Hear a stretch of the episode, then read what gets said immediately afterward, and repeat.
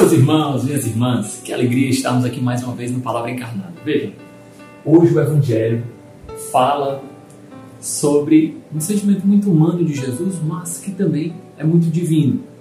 Jesus se apresenta irado. A ira, o zelo, ela consome o coração de Deus. Mas para entendermos bem a passagem de hoje, vamos rezar clamando a presença do Espírito Santo. Vinde Espírito Santo, enchei os corações dos vossos fiéis e acendei neles o fogo do vosso amor. Enviai, Senhor, o vosso Espírito e tudo será criado e renovareis a face da terra. Oremos. Ó Deus, que instruíste os corações dos vossos fiéis com a luz do Espírito Santo, fazei com que apreciemos retamente todas as coisas, segundo o mesmo Espírito e gozemos sempre de sua consolação. Por Jesus Cristo, Senhor nosso. Amém. Senhor esteja convosco, Ele está no meio de nós.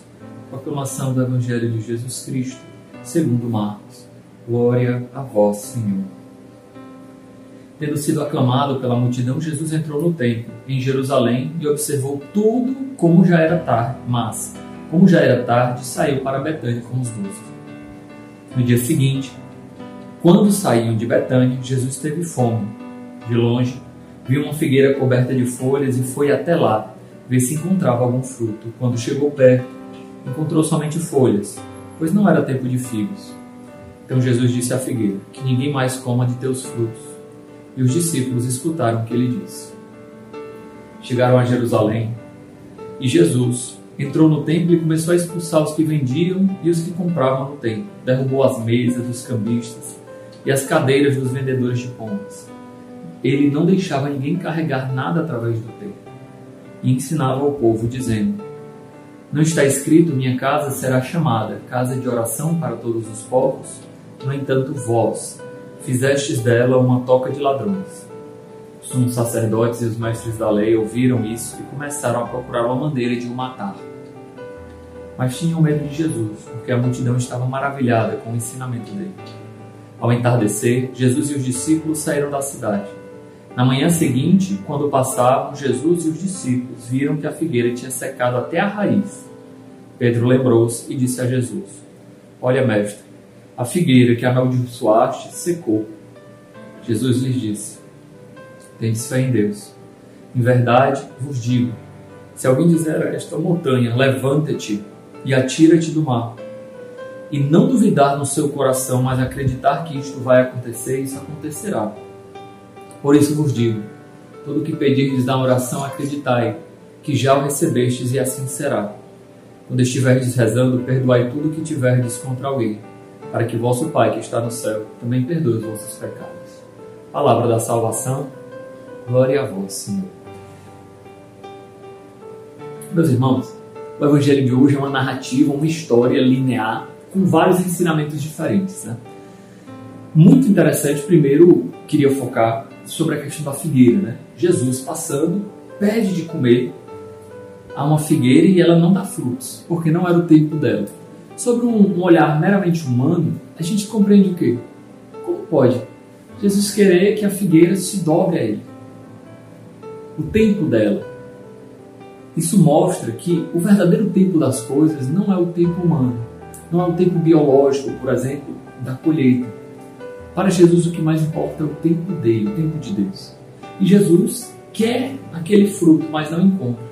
Isso é o símbolo, meu irmão, minha irmã, de uma alma cheia de delicadezas.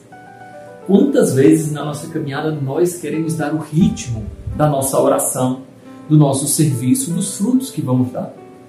Jesus talvez olhe para nós e não encontre frutos. E a esterilidade consome a nossa alma, porque não damos frutos. Vocês entendem? Ah, não, mas eu tenho que rezar desse jeito, do meu modo, se eu não acordar cedo, se eu não fizer desse jeito. Não, meu irmão, minha irmã, sinto dizer, mas o nosso período de vida, o nosso cronos, a cronologia, o tempo, é rendido a Deus e não é Deus que é rendido ao tempo. Lembro quando eu era adolescente, né? Ia para a faculdade a primeira coisa que eu acordava e pensava não era quantas aulas eu tinha. E no começo, em engenharia mecânica, às vezes tinha oito horas de aula, né? É, quatro de manhã e quatro à tarde.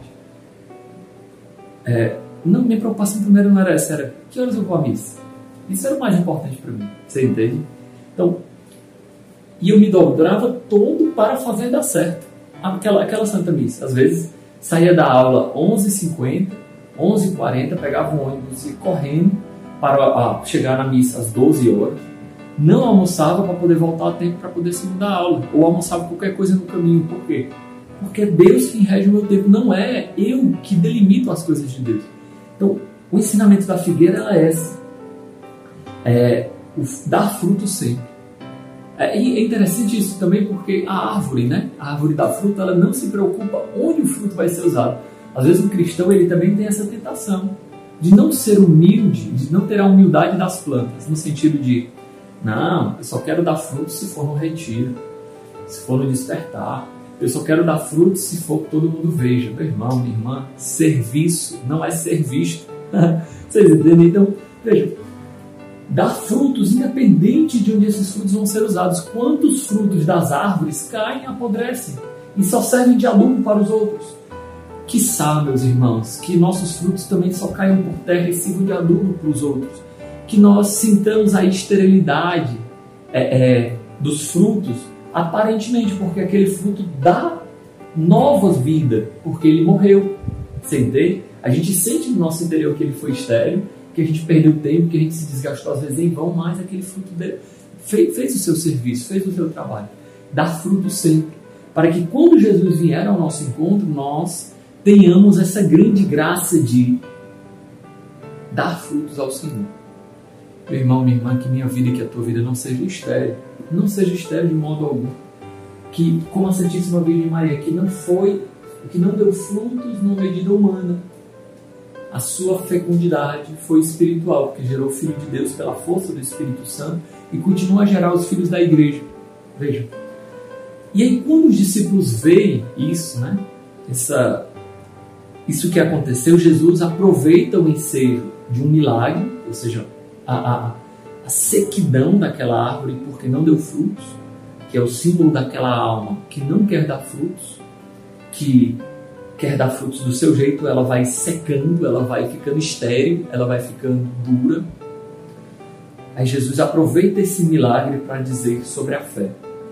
É, me lembro muito bem do, do Monsenhor Jonas, né, que ele diz, olha, se você reza pedindo chuva, você já confia tanto que a chuva vai cair que você já sai de casa com guarda-chuva, mesmo que o sol esteja atuando. Interessante, né? Rezar com fé, pedir com fé.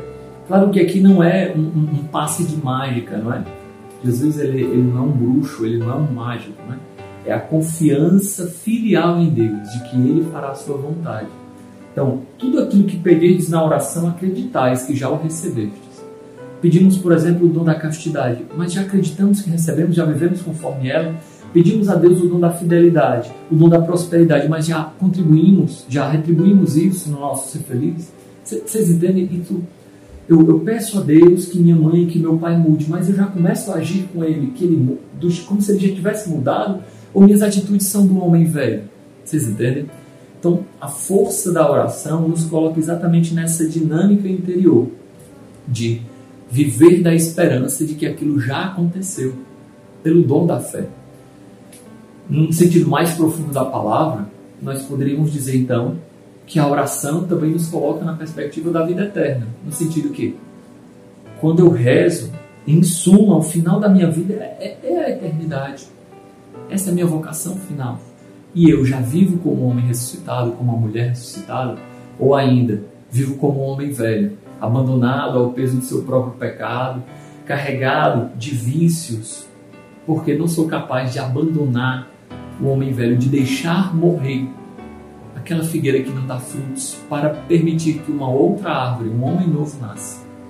E o terceiro ensinamento que nós vemos no Evangelho é esse zelo e essa ira de Jesus. Quando a gente começa a ler no Evangelho, Jesus briga com a figueira, depois briga com os homens lá no templo, né? Parece que ele estava com raiva, né? Mas veja, e às vezes a gente tem essa sensação de que a raiva é algo ruim. E a gente é muito sensível, muito cheio de mimimi, muito cheio de coisa, né? Veja, a raiva é ruim quando o objeto dela é ruim. Quantas vezes a gente fica com raiva por nossa vaidade, porque nós somos feridos na nossa autossuficiência, na nossa autoimagem, mas quando é uma, uma coisa séria, se a gente vê, por exemplo, uma pessoa maltratando um idoso, Ou, ou mais concretamente, será que a gente se ira quando a gente vê o irmão de rua abandonado? A gente vai ao encontro dele e defende ele? Veja, isso, isso é um ponto para nós meditarmos. Será que os nossos sentimentos também são convertidos numa reta escala de valores? Tende em vós, Filipenses capítulo 2, versículos 5 e seguintes, tende em vós os mesmos sentimentos de Cristo Jesus. Jesus também sentiu raiva porque no templo não se era amado e respeitado. Muitas vezes também nós não temos a devida, o devido amor, o devido respeito pela Santíssima Eucaristia. Nós estamos em frente às igrejas indiferentes, não temos vergonha de fazer o sinal da cruz, não nos ajoelhamos. Meu irmão, minha irmã, ficamos dentro da igreja conversando. Então esse sentimento de piedade, ele é corrompido dentro do nosso coração por uma falsa, é, é, como é que eu posso dizer, respeito humano, de querer conversar, de querer fazer brincadeira. Calma. Templo de Deus, casa de Deus, faz parte desse respeito que o próprio Jesus quis. Então, interessante isso.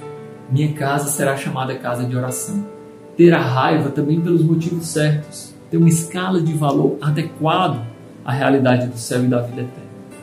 Então, meus irmãos, minhas irmãs, Vamos pedir que Deus aumente em nós o dom do amor, o dom da fidelidade, pedir que Ele nos dê uma, uma reta escala de valores. Glória ao Pai, ao Filho e ao Espírito Santo, como era no princípio, agora e sempre. Amém. Senhor esteja convosco, Ele está no meio de nós. Abençoe-vos, Deus Todo-Poderoso, Pai, Filho e Espírito Santo. Amém.